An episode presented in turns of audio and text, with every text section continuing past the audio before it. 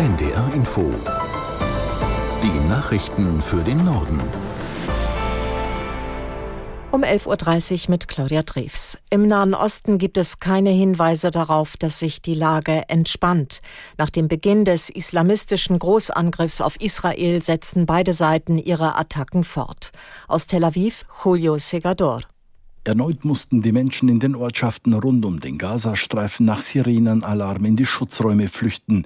Der Beschuss mit Raketen aus Gaza nach Israel hält an, ebenso wie die Kämpfe in einigen israelischen Ortschaften, in denen sich Hamas-Terroristen verschanzt haben. Die israelische Luftwaffe hat unterdessen ihre Angriffe auf Stellungen und Kommandozentralen der Hamas in Gaza fortgesetzt. In der Nacht und am Morgen gab es mehr als 500 Angriffe. Dabei sollen auch hochrangige Kämpfer der Terrororganisation getötet worden sein. Das Gesundheitsministerium in Gaza gab die Zahl der zivilen Opfer durch die israelischen Luftschläge mit über 400 an. Auf israelischer Seite gibt es mehr als 700 Tote. Die Bundesregierung verfolgt die Eskalation der Gewalt im Nahen Osten mit Sorge. Wie sie konkret reagieren wird, ist allerdings noch unklar, berichtet Hauptstadtkorrespondent Oliver Neuroth.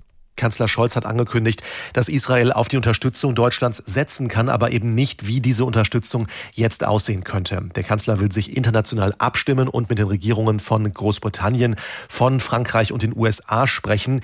Worüber jetzt eine Diskussion schon anläuft, ist die Frage, sollte Deutschland weiter die Palästinensergebiete finanziell unterstützen, wo die Gefahr besteht, dass dieses Geld in die Hände der Terroristen der Hamas geraten könnte. Es geht da um Projekte im Gazastreifen in Höhe von 250 Millionen Euro. Euro. Und die zuständige Ministerin Schulze hat schon gesagt, da prüfen wir jetzt, ob das so weitergehen kann. Menschenrechtsaktivisten haben dem türkischen Militär vorgeworfen, in Syrien elf kurdische Kämpfer getötet zu haben. Nach Angaben der syrischen Beobachtungsstelle für Menschenrechte mit Sitz in Großbritannien war das Ziel ein Ausbildungszentrum der kurdischen Sicherheitskräfte. Es liege in einem Gebiet im Nordosten Syriens, das die Kurden kontrollieren. Die Kurden bestätigten den Angriff und auch den Bericht über die Opfer. Nach dem Anschlag vor gut einer Woche im Zentrum von Ankara Ankara hatte die türkische Regierung angekündigt, kurdische Stellungen in Syrien und im Irak zu bombardieren. Den Anschlag in der türkischen Hauptstadt hat ein Arm der verbotenen Arbeiterpartei Kurdistans PKK für sich reklamiert. In Berlin beraten die Bundesparteien jetzt darüber, welche Konsequenzen sie aus den Landtagswahlen in Bayern und Hessen ziehen sollen. Die Regierungsparteien SPD und FDP kündigten in einer ersten Reaktion an, das Thema Migration ganz oben auf die Agenda zu setzen. Aus Berlin Hans-Joachim Viehweger. Es brauche viel mehr Tempo in der Migrationspolitik, sagt SPD-Chef Lars Klingbeil angesichts von Umfrageergebnissen, wonach 80 Prozent der Wähler in Bayern und Hessen eine grundsätzlich andere Asylpolitik fordern. Noch deutlicher werden FDP-Politiker. Generalsekretär Bijan Girsaray mahnt, die Ampel müsse hier ein gemeinsames Verständnis entwickeln. Und Parteivize Wolfgang Kubicki sagt, wenn die Ampel keine Lösungen präsentiert, werden sich am Ende die Themen die Koalitionen suchen. SPD-Generalsekretär Kevin Kühnert betonte zugleich, viele Menschen hätten nicht Sorgen vor Überfremdung, sondern dass der rechte Rand immer stärker wird. Die AfD-Vorsitzende Alice Weidel wiederum zeigte sich erfreut von den Ergebnissen bei den beiden Landtagswahlen. Sie wertete die Stärke ihrer Partei auch als Zeichen für die Unzufriedenheit der Menschen mit der, Zitat, Verbotspolitik der Bundesregierung. Mit Blick auf den Bund sprach sie von einer realistischen Chance auf eine Regierungsbeteiligung 2025.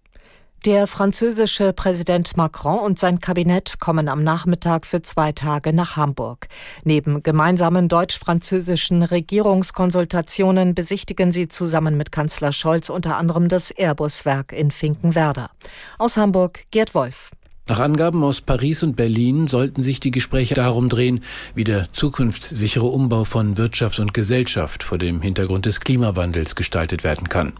Deutschland und Frankreich gehen bei der Energieversorgung und Strompreisgestaltung grundsätzlich andere Wege.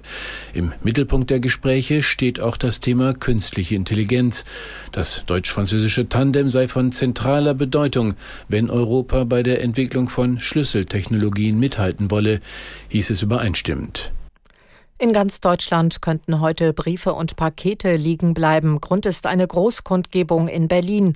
Aufgerufen zu der Demonstration vor dem Brandenburger Tor haben der Gesamtbetriebsrat der Post und die Gewerkschaft Verdi. Sie erwarten etwa 30.000 Teilnehmerinnen und Teilnehmer.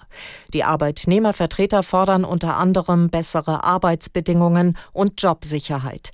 Derzeit herrscht in der Post- und Paketbranche ein harter Wettbewerb. Die deutschen Unternehmen haben ihre Produktion im August den vierten Monat in Folge gedrosselt. Wie das Statistische Bundesamt mitteilte, stellten Industrie, Bau und Energieversorger 0,2 Prozent weniger her als im Vormonat. Im Juli hatte es einen Rückgang um 0,6 Prozent gegeben. Angesichts zuletzt gestiegener Aufträge geht das Bundeswirtschaftsministerium allerdings davon aus, dass die Industrieproduktion die Talsohle erreicht hat. Und das waren die Nachrichten.